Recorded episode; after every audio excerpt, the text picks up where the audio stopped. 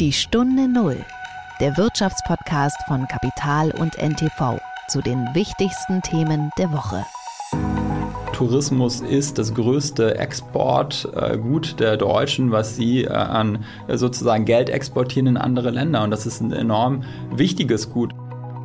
Es gibt da ein Kundenbedürfnis, das ist wahnsinnig stark und das haben wir auch schon vor der Pandemie äh, gesehen und äh, entsprechend sind wir jetzt eigentlich wieder an einem Zeitpunkt, wo die Branche die gleichen Probleme hat wie vor der Pandemie. Dieses Massenphänomen, das muss äh, deutlich natürlich auch gesteuert sein, insofern, dass es diese Vorausbuchungsmöglichkeiten, diese technischen Möglichkeiten gibt, weil ansonsten werden unsere historischen Städte gerade in Europa überrannt. Digitalisierung ist hier natürlich gerade was Nachhaltigkeit angeht ein ganz, ganz wichtiges und unerlässliches Werkzeug.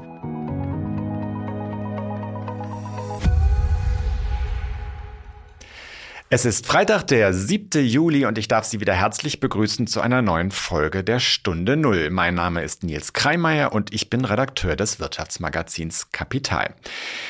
Ja, liebe Zuhörer und Zuhörer, für viele von Ihnen beginnen ja in diesen Wochen die Sommerferien oder in diesen Tagen vielleicht schon. Bei manchen dauert es noch ein bisschen länger, die müssen sich noch gedulden. Wie dem auch sei, wir sprechen jedenfalls in dieser Woche mit jemandem, der von dem Versprechen lebt, dass er unseren Urlaub noch schöner und interessanter macht und spannender. Und zwar mit Johannes Reck vom Eventvermittler Get Your Guide. Das war die Woche. Ich darf in dieser Woche eine Kollegin hier im Podcast begrüßen, die die Stunde Null eigentlich sehr gut kennt, äh, nur noch nicht von der Seite äh, hinter dem Mikro sozusagen, sondern eigentlich von allem anderen. Sie ist nämlich die verantwortliche Redakteurin, die dafür sorgt, dass der Podcast jede Woche gut klingt, perfekt geschnitten ist und eigentlich, dass auch sonst alles funktioniert. Herzlich willkommen, Lucille Garnier. Danke. Hallo Lucille. Hallo. Wie Sie wahrscheinlich schon gedacht haben, äh, kommt Lucille aus Frankreich ursprünglich äh, und äh, weshalb wir heute mit ihr so ein bisschen über unser Nachbarland sprechen wollen. Wir haben ja alle diese zum Teil ziemlich gewalttätigen Proteste in den vergangenen Wochen äh, erlebt. Diese Proteste haben sich entzündet, nachdem äh, ein 17-Jähriger bei einem Polizeieinsatz in Paris erschossen worden ist. Danach wurden in vielen französischen Städten Barrikaden errichtet, es wurden Fahrzeuge und sogar Gebäude in, in Brand gesetzt. Ich glaube auch eine, eine Grundschule oder sogar mhm. mehrere Schulen. Es war so, ein, so, eine Art von äh, Exzess, äh, der irgendwie in seiner Schärfe so aus deutscher Sicht so ein bisschen verstörend war. In Frankreich passiert ja sowas häufiger, aber wir haben das äh, zumindest in Berlin nur einmal im Jahr am 1. Mai in der, in der Form. Jedenfalls wollen wir äh, deswegen heute mit dir, Lucille, mal ein bisschen darüber das ein bisschen aufdröseln. Äh, du bist ja in den vergangenen Tagen in einem der Hotspots gewesen, äh, in denen das stattgefunden hat, nämlich in Marseille. Was hast du da erlebt?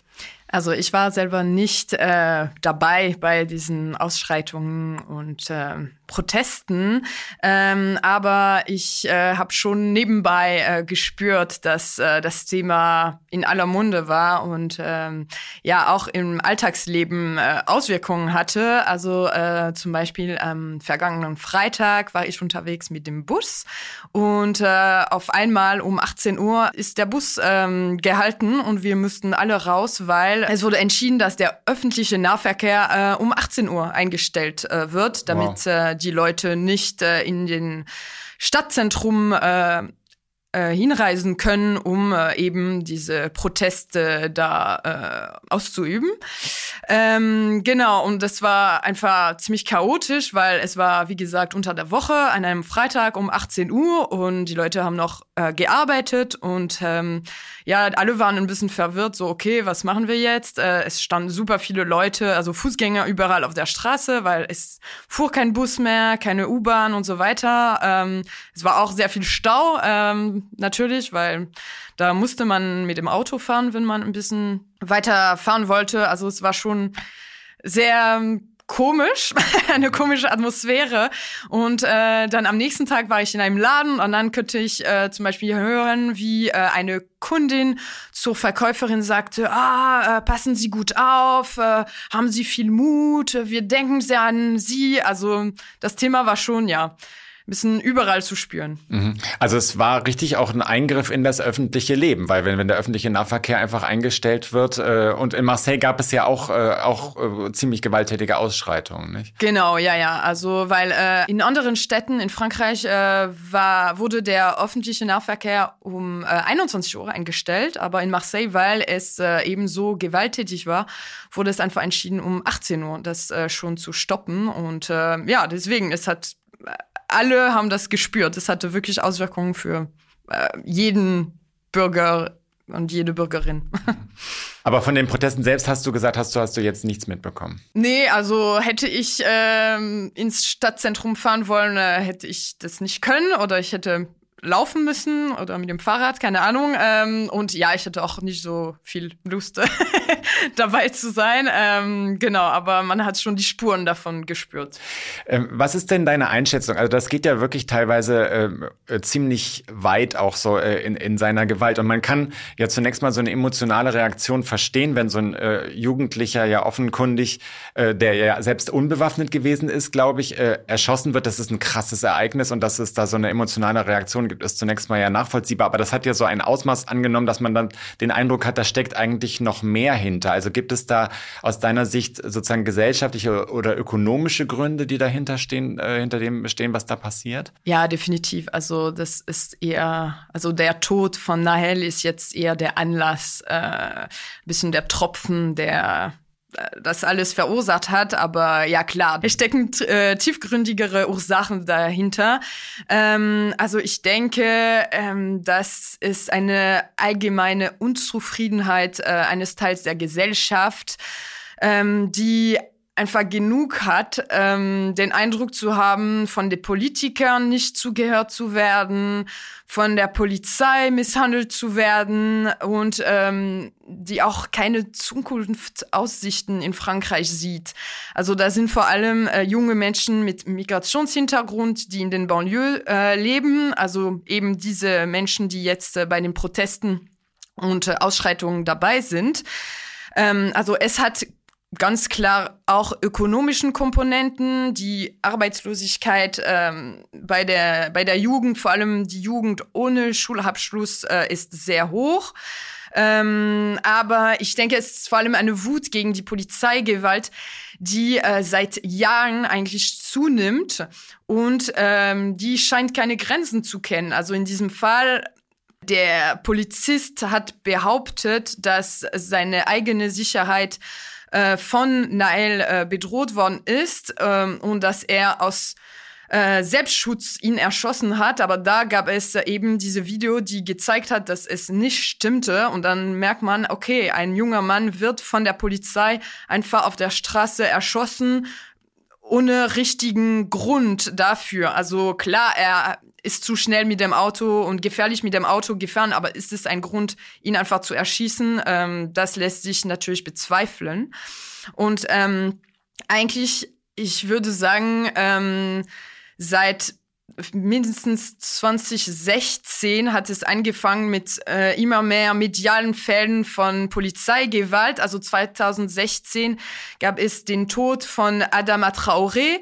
Äh, das ist ein junger schwarzer Mann, der ähm, festgenommen wurde von der Polizei und dann unter ungeklärten Umständen gestorben ist bei der Festnahme. Und bis heute wurde der Fall nicht so richtig äh, aufgeklärt. Dann ein Jahr später gab es den Fall von äh, Theo äh, Luaka. Das ist auch ein junger schwarzer Mann, der auch äh, von der Polizei festgenommen worden ist. Äh, dazu kommt noch, dass seit 2017 die französische Polizei auf Autofahrer schießen darf, die auf der Flucht sind, auch wenn die eigene Sicherheit nicht direkt bedroht ist. Also das darf eigentlich die Polizei. Ähm, und ähm, oft in solchen Fällen äh, wie bei Adama Traoré und so weiter kriegen die Polizisten äh, gar keine Strafe oder eine sehr geringe Strafe. Also das alles sendet das Signal, dass die Polizei alles darf und vor allem den Staat äh, schützt und nicht die Bevölkerung. Also ja, das ist eine Mischung aus äh, fehlende Zukunftsaussichten, systematischem Rassismus und äh, Wut gegen die Polizei, glaube ich. Also eine ähnliche Entwicklung, wie wir sie auch äh, beispielsweise unter Donald Trump in den USA gesehen haben, wo ja auch der Aufstieg dieser Black Lives Matter-Bewegung äh, mhm. äh, gewesen ist und es eigentlich auch tatsächlich ähnliche Fälle von Polizeigewalt ähm, gab. Ich würde gerne noch mal ganz kurz, du hast es angesprochen, äh, die äh, vergleichsweise hohe Jugendarbeitslosigkeit in Frankreich. Ich habe mir äh, vor unserem Gespräch mal äh, die Zahlen angeschaut. Es ist ja ein, ein äh, eklatanter Unterschied, wenn man das beispielsweise mit Deutschland vergleicht. Also Frankreich liegt im europäischen Vergleich sehr weit oben. Ich glaube, bei einer Jugendarbeitslosigkeit in der Größe von 17 Prozent. Mhm. Und äh, bei, in Deutschland sind es 6 Prozent. Also woran liegt das? Was sind die Gründe dafür aus deiner Sicht? Also die Gründe würde ich auch gerne kennen und ich denke, die meisten Experten in Frankreich würde das auch gerne kennen. Ähm, vielleicht ein Erklärungsfaktor ähm, könnte die größere Bedeutung der Abschlüssen in Frankreich sein. Also in Frankreich, wenn man keinen Abschluss, kein Diploma hat, ist es ähm, schwieriger, ähm, habe ich den Eindruck, als in Deutschland ähm, eine Stelle zu finden. Und vielleicht noch ein anderer Erklärungsfaktor, ähm, Minijob gibt es in Frankreich nicht. Ähm, also es gibt nur äh, Stellen mit dem Mindestlohn. Der ist ähm, tatsächlich ein bisschen niedriger für Minderjährigen. Äh, wenn man Minderjährige einstellt, dann ist der Mindestlohn ein bisschen niedriger als äh, für äh, Erwachsene. Ähm, aber es kostet dann tatsächlich mehr Geld, ähm, unerfahrene Arbeitskräfte äh, einzustellen als in Deutschland, würde ich sagen. Und deswegen könnte das ein Erklärungsfaktor sein. Die Stunde Null. Das Gespräch. Ja, jetzt müssen wir so ein bisschen äh, gucken, wie wir die äh, ähm, Kurve kriegen von diesem ja ziemlich ernsten Thema äh, aus äh, in Frankreich hin zu einem eigentlich eher erfreulichen Thema, nämlich Urlaub. Ähm, Lucille, äh, wir wollen ja, oder ich habe ja für dieses, äh, für diesen Podcast mit äh, einem Vertreter von Get Your Guide gesprochen, also diesem Eventanbieter. Hast du Get Your Guide schon mal genutzt? Nee, ich muss zugeben, dass ich ähm, das nie benutzt habe, weil ich finde es ein Ticken zu teuer und ich bin jemand, der sehr spontan reist und äh, deswegen, äh, ja, ich bin wahrscheinlich nicht die Zielgruppe für Get Your Guide.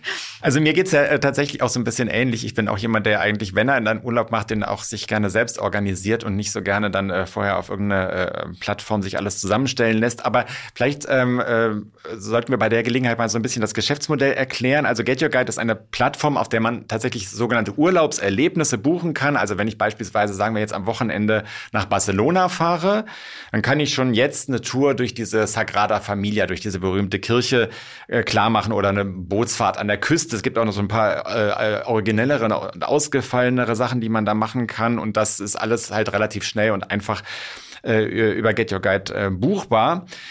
Ähm, das Prinzip ist ziemlich erfolgreich. Erstaunlicherweise habe ich festgestellt, also Get Your Guide ist ein Berliner Start-up, äh, hat aber vor wenigen Wochen in einer neuen Finanzierungsrunde fast 200 Millionen Dollar eingesammelt. Und nach dem Vokabular der Branche, das Sie ja vielleicht auch kennen, liebe Zuhörerinnen und Zuhörer, ist äh, Get Your Guide jetzt ein doppeltes Einhorn, nämlich zwei Milliarden Dollar wert. Wahnsinn, oder Lucy? Mhm. das ist äh, äh, auch noch umso erstaunlicher, als ähm, äh, vor ein paar Jahren, äh, als, als die Pandemie losgegangen ist, das Unternehmen im Grunde genommen kurz vor dem Ausstand, also es war extrem schlecht, es ist ja niemand mehr gereist, niemand hat, konnte mehr irgendwas erleben, die ganzen Events waren eingefroren und es sah ziemlich düster aus. Jetzt aber geht das alles wieder los und sogar noch mehr als zuvor. Und darüber habe ich mit Johannes Reck gesprochen, dem Mitgründer und Vorstandschef des Unternehmens. Johannes hat einen ganz interessanten Hintergrund. Er ist nämlich von seiner Ausbildung her ähm, Biochemiker äh, und war dann später eine kurze Zeit lang Unternehmensberater, bevor er 2008 zusammen mit einem Kollegen Get Your Guide gegründet hat. Herzlich willkommen, Johannes Reck in der Stunde Null. Danke, dass ich hier sein darf. Ich habe mir nochmal äh, die Folge äh, angehört, der Stunde Null, die wir vor drei Jahren aufgenommen haben. Daran merkt man, glaube ich, äh, zwei Dinge. Erstens, wie alt wir auch als Podcast mittlerweile schon sind. Ähm, und äh, zweitens, was sich alles in dieser Zeit dazwischendurch getan hat. Denn damals, das war gerade die erste Hochphase der Pandemie.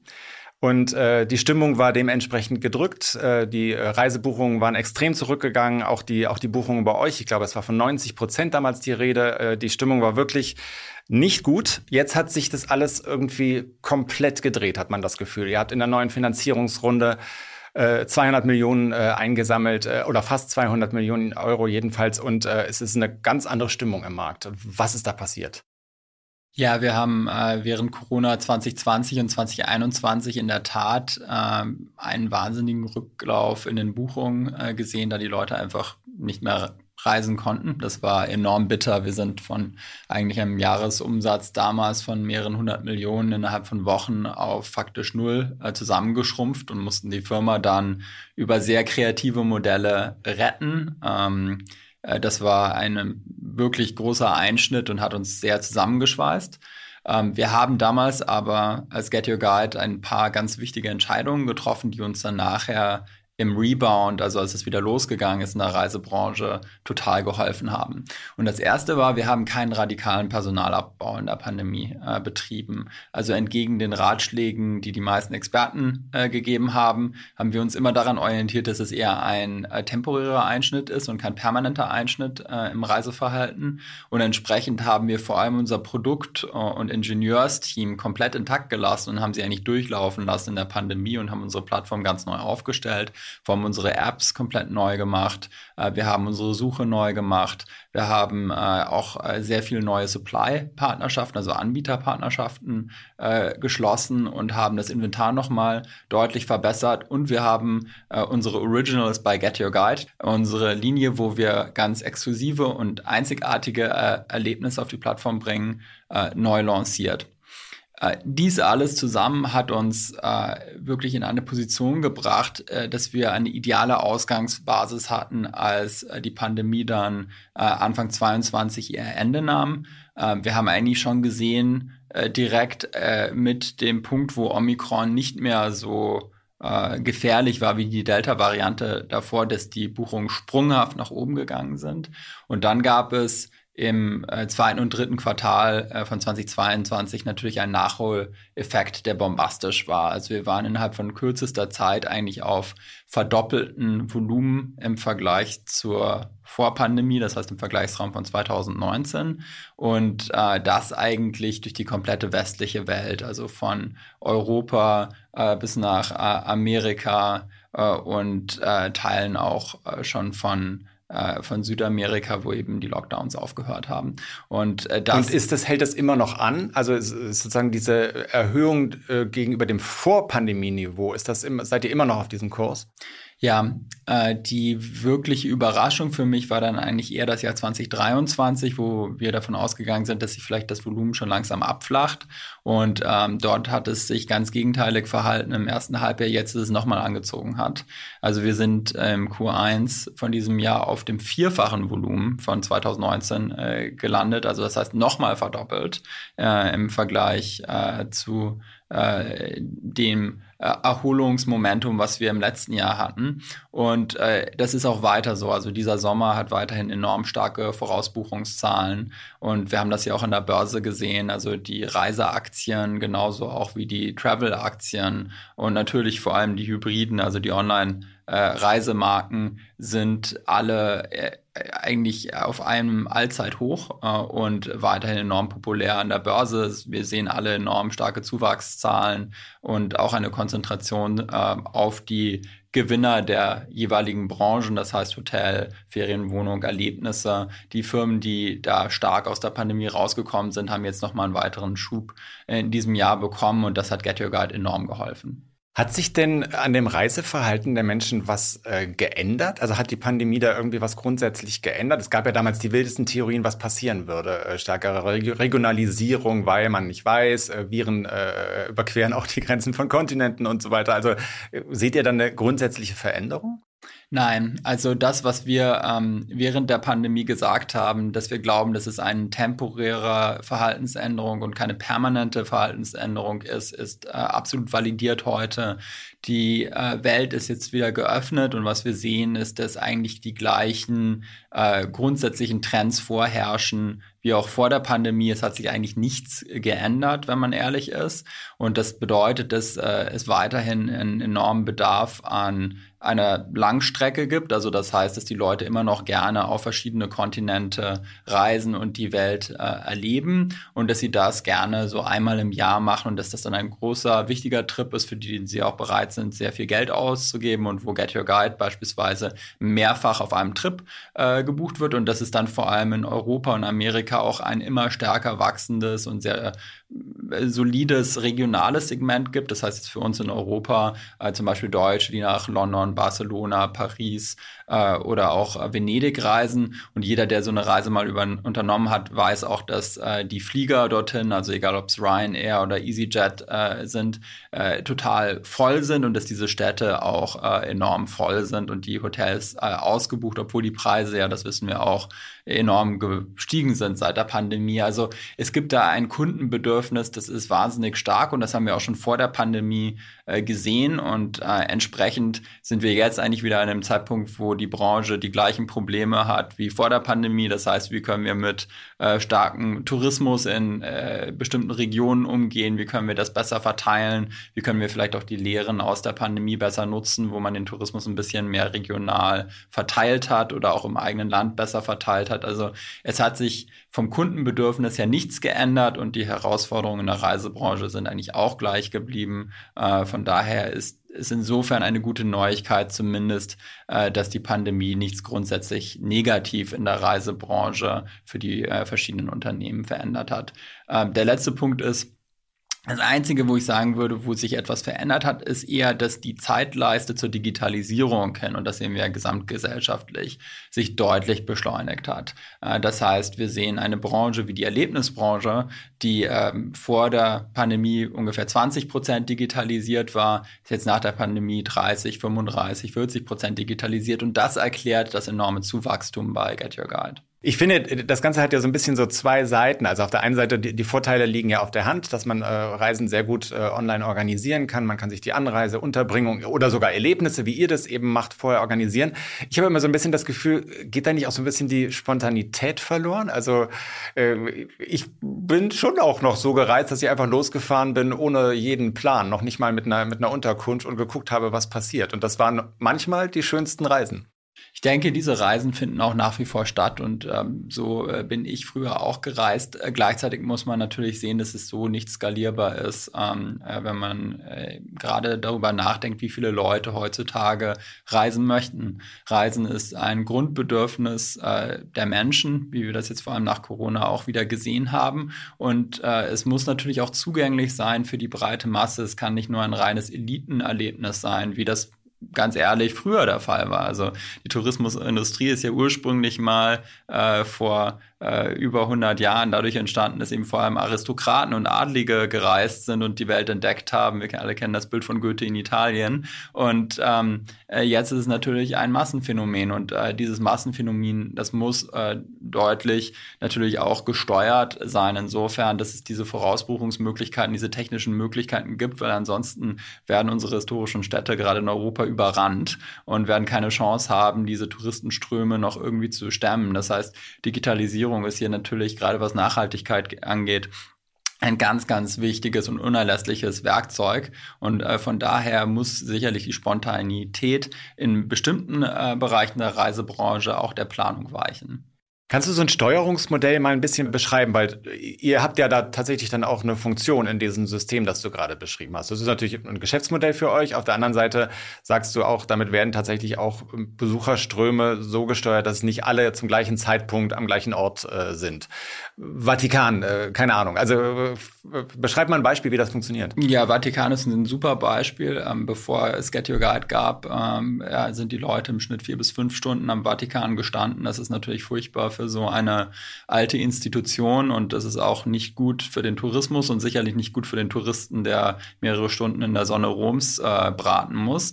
Äh, mit Get Your Guide haben wir dann angefangen, die sogenannten Skip-the-Line-Tickets einzuführen. Das heißt, mit einem unterschiedlichen Preispunkt konnte man dann Gruppen zu einem bestimmten Ze Zeitpunkt äh, eben äh, sozusagen online buchen und auch für seine Sprache. Und dadurch haben wir schon mal einen deutlich besseren Steuerungsmechanismus beim Vatikan äh, bekommen. Und äh, das Angebot ist enorm gut angenommen worden. Mittlerweile sind 25 Prozent der Tickets, die im Vatikan jetzt beispielsweise verkauft werden, werden über Get Your Guide gebucht. 25 Prozent? Korrekt. Und da gibt es eben nicht mehr diese alte Schlange, die nach wie vor immer noch in den Höchstzeiten ein paar Stunden äh, lang ist. Und wir haben gleichzeitig aber auch das Erlebnis verbessert. Das ist nicht nur so, dass wir das Ticketing übernommen haben, sondern wir haben auch tatsächlich unterschiedliche Arten von Produkten mittlerweile im Vatikan.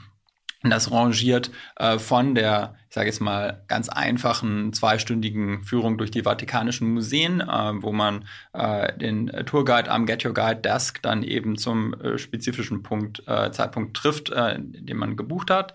Und äh, das geht dann aber hin bis zu solchen exklusiven Erlebnissen. Ich hatte vorhin angesprochen, wir haben auch ein Originals von Get Your Guide im Vatikan, wo man mit dem Clavigero, das ist derjenige, der die Schlüssel hat zu dem Vatikanischen Museum, um 5.30 Uhr morgens gemeinsam reingehen kann, wenn es komplett leer ist und die Sistinische Kapelle aufschließen kann. Das ist natürlich ein Produkt, das kostet viele hundert Euro pro Ticket, das ist sehr teuer, das können nur viel, sehr wenige Leute machen.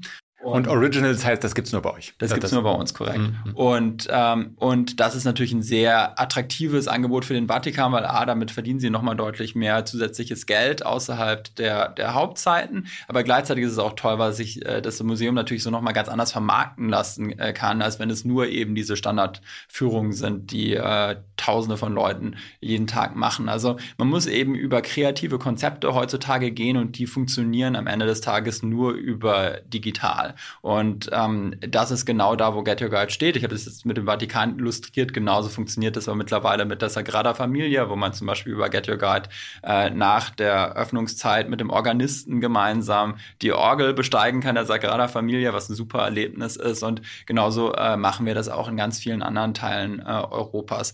Unsere Idee ist eigentlich, dass wir Reiseerlebnisse unvergesslich machen, ganz egal, ob man jetzt ein, äh, eine Top-Attraktion sieht in einer großen Stadt oder ob das eben auch ein regionaler Trip äh, um Berlin herum ist. Also wir probieren den Tourismus nicht nur in diesen großen Destinationen aufzuwerten und durch die Digitalität auch zu entschlacken, sondern auch gleichzeitig den Tourismus in der Fläche attraktiv zu machen. Wie kommt ihr an diese äh, Reiseerlebnisse ran? Kommen die zu euch äh, und sagen, äh, lasst uns zusammenarbeiten? Oder geht ihr raus? Habt ihr Leute, die, die das Web durchforsten, wenn man so will, und schauen, was lässt sich eventuell machen? Ähm in den Anfangsjahren der Firma waren das vor allem unsere Leute, unsere Vertriebler, die rausgegangen sind. Wir haben auch äh, über 18 äh, Offices weltweit, von Tokio äh, bis hin zu äh, San Francisco oder auch komplett durch Europa durch. Und ähm, die haben dann tatsächlich den Kontakt aufgenommen mit den besten lokalen Anbietern.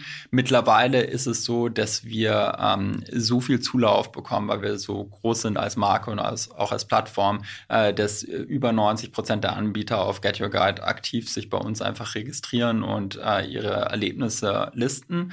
Ähm, und wir gleichzeitig dann eben äh, umgeschwenkt sind, dass wir auch sehr viele KI-Werkzeuge nehmen, um die Qualität möglichst automatisiert schon mal einschätzen zu können und auch äh, zu sehen, welche zusätzlichen Informationen wir von diesen Anbietern noch brauchen, damit sie sich bei Get Your Guide eben listen können. Bei uns in äh, der Erlebnisbranche ist die Qualität ein ganz wichtiges äh, Kriterium, weil am Ende des Tages die Marke Get Your Guide ja durch die Qualität der Erlebnisse lebt, die auf der Plattform vertreten sind.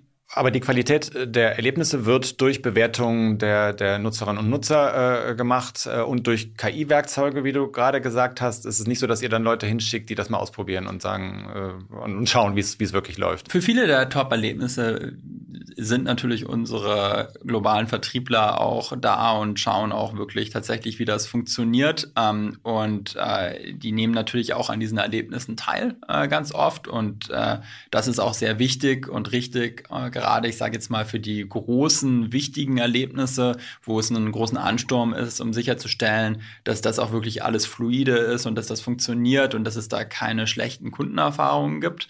Ähm, gleichzeitig aber können wir natürlich nicht die 75.000 Erlebnisse, die wir mittlerweile auf der Plattform haben, alle selber prüfen. Das heißt, da gibt es erstmal einen KI-Mechanismus, äh, wo wir automatisch eben verschiedene Datenquellen im Web auch äh, aggregieren und schauen, wie wird dieses Erlebnis bewertet bewertet, gibt es da Google Maps Reviews, TripAdvisor Reviews, gibt es verschiedene andere Textbausteine im Web, die uns vielleicht schon mal etwas dazu sagen können. Ist das ein Bungee-Jump in äh, äh, Nicaragua oder ist es eben eher eine geführte Tour in Heilbronn? Das sind dann natürlich unterschiedliche unterschiedliche Mechanismen, auch was wir danach machen müssen, um nochmal zu schauen, ob wir das wirklich listen wollen oder nicht. Und dann, wenn das online geht, sind unsere Kunden natürlich sehr gefragt. Wir haben mittlerweile äh, deutlich über 25 Prozent der Kunden, die Bewertungen dalassen. Das heißt, in dem Moment, äh, wo Bewertungen da sind, dann ist es auch eine ganz klare Qualitätsindikation. Get Your Guides Durchschnittsbewertungsrate äh, liegt bei 4,5. Das heißt also von 5. Äh, in anderen Worten,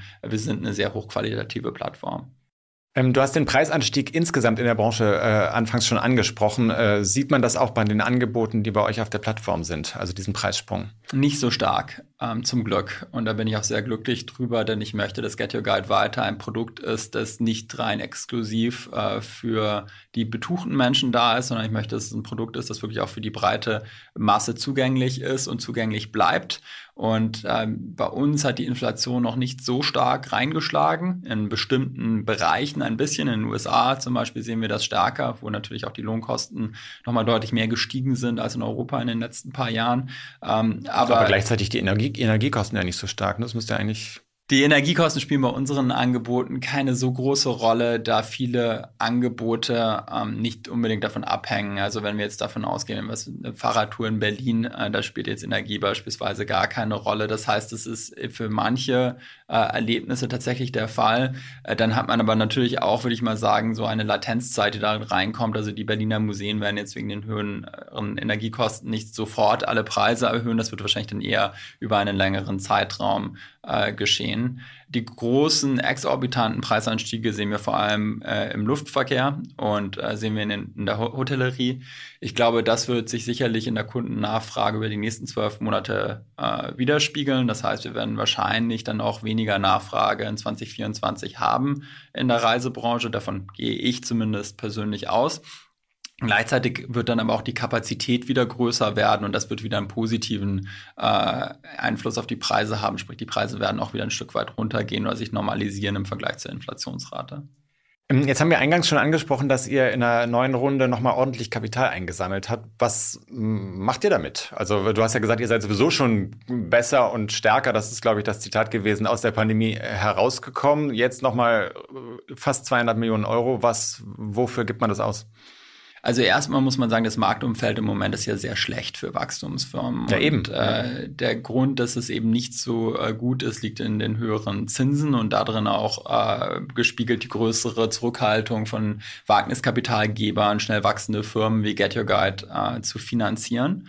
Ähm, gleichzeitig denken wir aber, ist es die richtige Strategie für Get Your Guide in so einem Wachstumsmarkt äh, der globale Markt für Reiseerlebnisse ist ungefähr 300 Milliarden US-Dollar pro Jahr groß. Get Your Guide, da muss ich glaube ich nichts verraten, ist noch deutlich kleiner als diese Zahl. Das heißt, es gibt wahnsinnig viel Wachstumspotenzial für uns und es wäre jetzt fatal, sich kurzfristig strategisch neu zu orientieren und rein auf Profitabilität zu optimieren, weil wir dann einfach wahnsinnig viel Potenzial für die Firma in den nächsten zehn Jahren auf dem Tisch liegen lassen würden.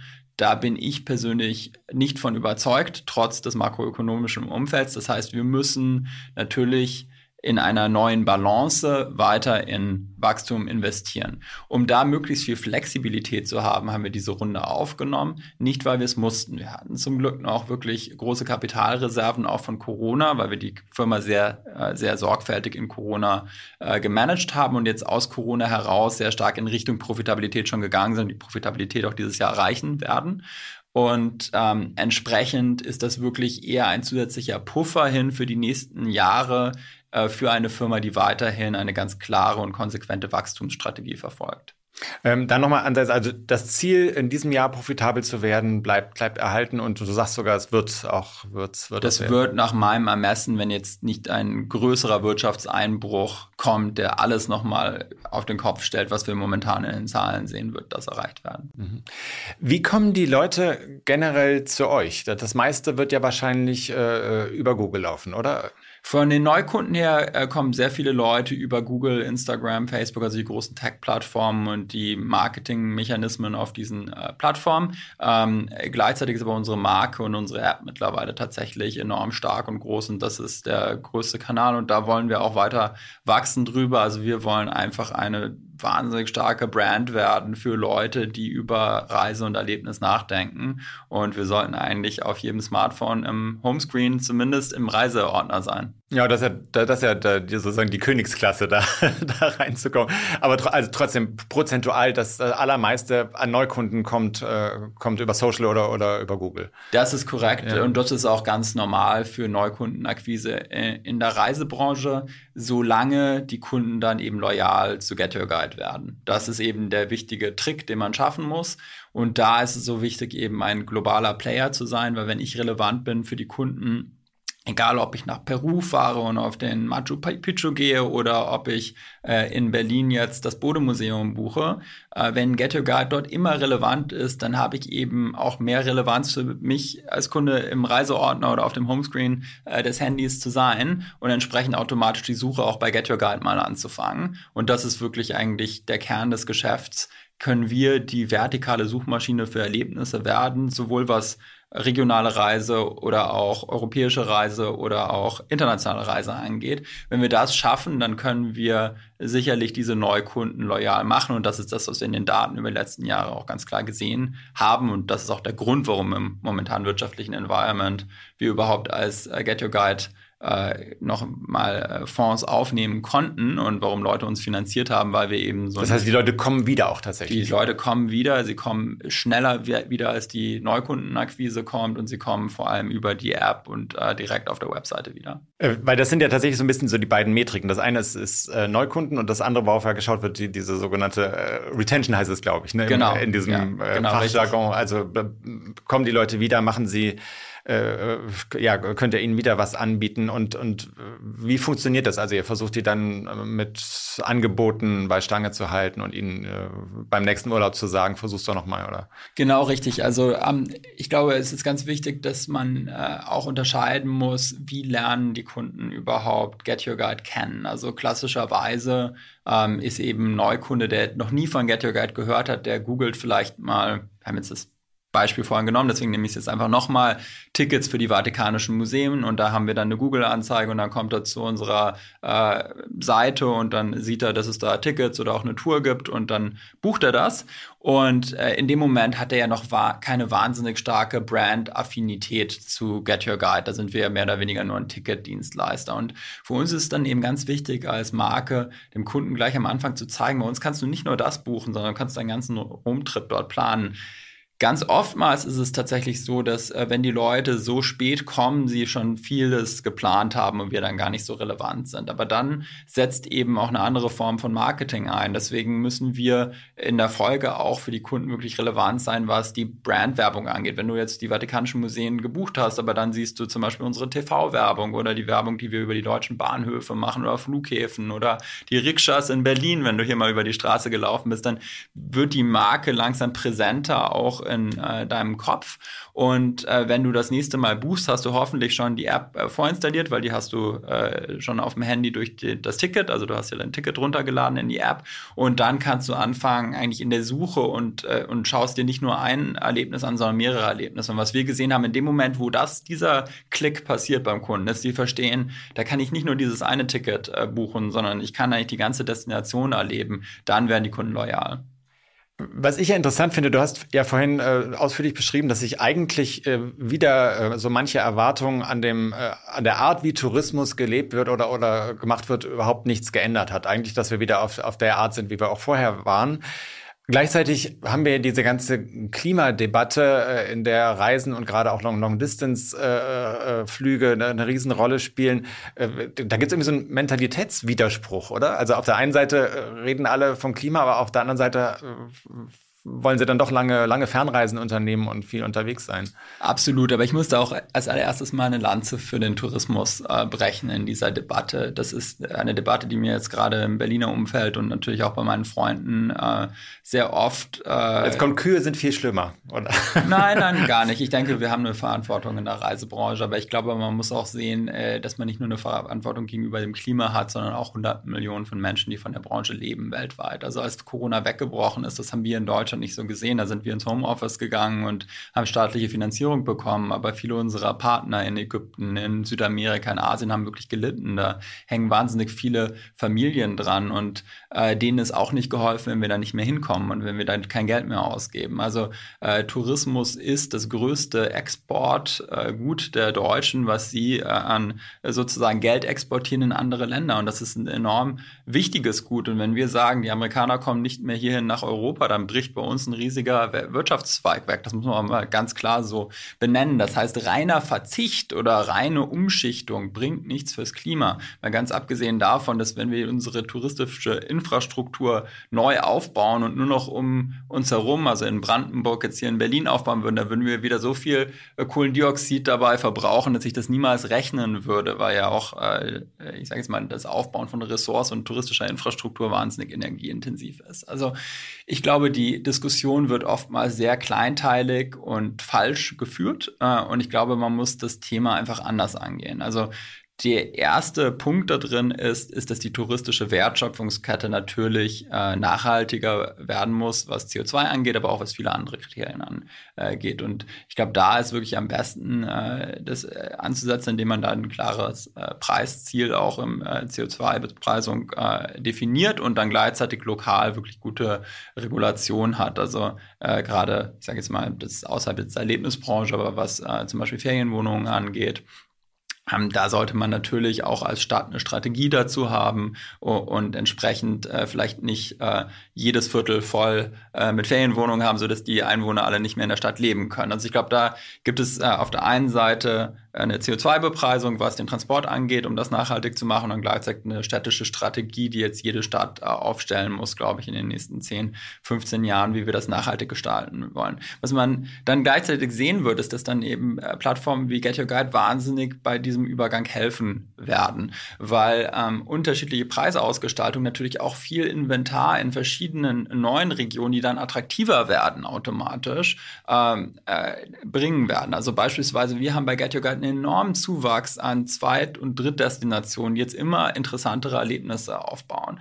Also wenn man jetzt äh, sich anschaut, was ist in den letzten Jahren passiert, äh, beispielsweise in, innerhalb von Deutschland allein oder innerhalb von Europa, äh, ist es super spannend. Wir haben die größten Zuwachsraten nicht in den Top-Städten, sondern in den Zweit- und Drittdestinationen. Aber inwieweit macht das den Tourismus grüner? Das verstehe ich nicht weil du dann natürlich, um das, dahin muss es ja gehen, nicht mehr zu jedem äh, Erlebnis äh, vielleicht irgendwie fliegen musst, sondern du auch mal dein E-Auto oder auch äh, das Carsharing oder auch den grünen, hoffentlich dann Flixbus äh, nehmen kannst und dann gleichzeitig natürlich die CO2-Emissionen über die Zeit äh, reduziert werden. Also ich glaube, wir werden über eine kleinteilige Regulation jetzt ähm, von oben herab im Tourismus das niemals schaffen können, weil es einfach viel zu globale Branche ist, wo es auch viel zu viele globale äh, Abhängigkeiten gibt, sondern ich glaube, man muss es am Ende des Tages genauso wie wahrscheinlich auch andere Bereiche über eine CO2-Bepreisung äh, machen und dann gleichzeitig eben schauen, dass die Städte, die tatsächlich von diesem Übertourismus auch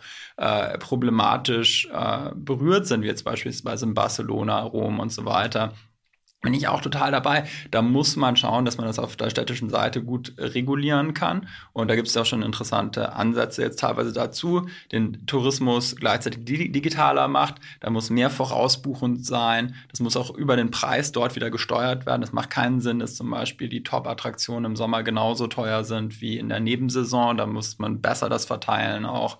Und genau da können eben diese digitalen Plattformen so gut dabei helfen. Ich glaube, dass am Ende des Tages äh, das Preissignal im Tourismus genauso wie auch in anderen Branchen das wichtigste Signal ist, über das gearbeitet werden muss. Und da wird ehrlicherweise heute noch viel zu wenig drüber gearbeitet. Also wenn wir unseren Katalog bei Get Your Guide ansehen mit unseren Anbietern, äh, da gibt es eigentlich quasi gar keine Differenzierung drin und äh, das muss äh, sicherlich geschehen. Okay, äh, Plädoyer für eine stärkere CO2-Bepreisung. Äh, ich glaube, in dieses Thema können wir jetzt nicht äh, äh, stärker einsteigen. Das ist eigentlich ein Thema für einen eigenen Podcast. Wir haben ja auch in, in, diesem Podcast schon häufiger darüber gesprochen. Was ich dazu noch anführen, was ja. wirklich ein wichtiges Thema ist, ist, ähm, ich glaube, die Leute unterschätzen, was eben das Preissignal auch bei den Firmen und bei den Konsumenten auslösen wird, dass es dann eben deutlich mehr Innovation geben wird. Also ich würde das nicht nur so als ein Nullsummenspiel betrachten im Sinne von, wir haben dann eine höhere Bepreisung und dann nachher ähm, bezahlen alle mehr und dann ist alles schlecht, sondern ich glaube, dass das Preissignal nachher eben die richtigen Incentives setzen wird, dass auf Marktplätzen wie unserem, der wahnsinnig flexibel ist, einfach auch gute Sachen passieren werden. Ähm, Johannes, ich würde dich gerne abschließend noch fragen, was äh, ist das Let letzte Erlebnis, was du mit Get Your Guide gehabt hast?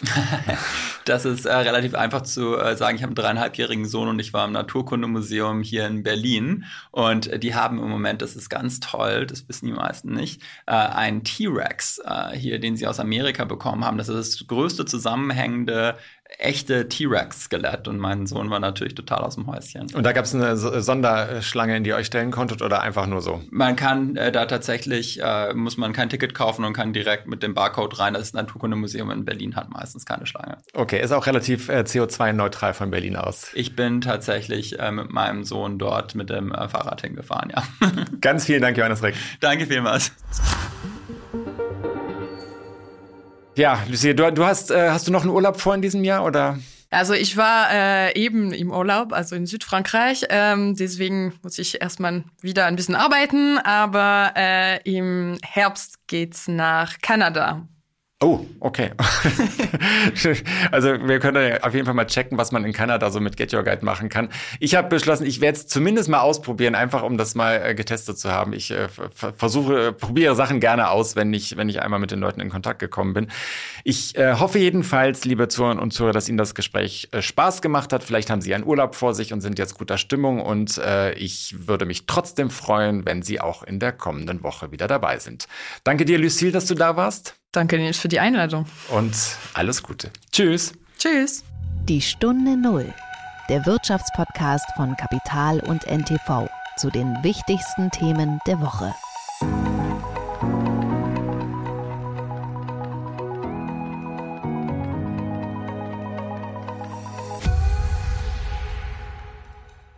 Dieser Podcast ist eine Produktion der Audio Alliance.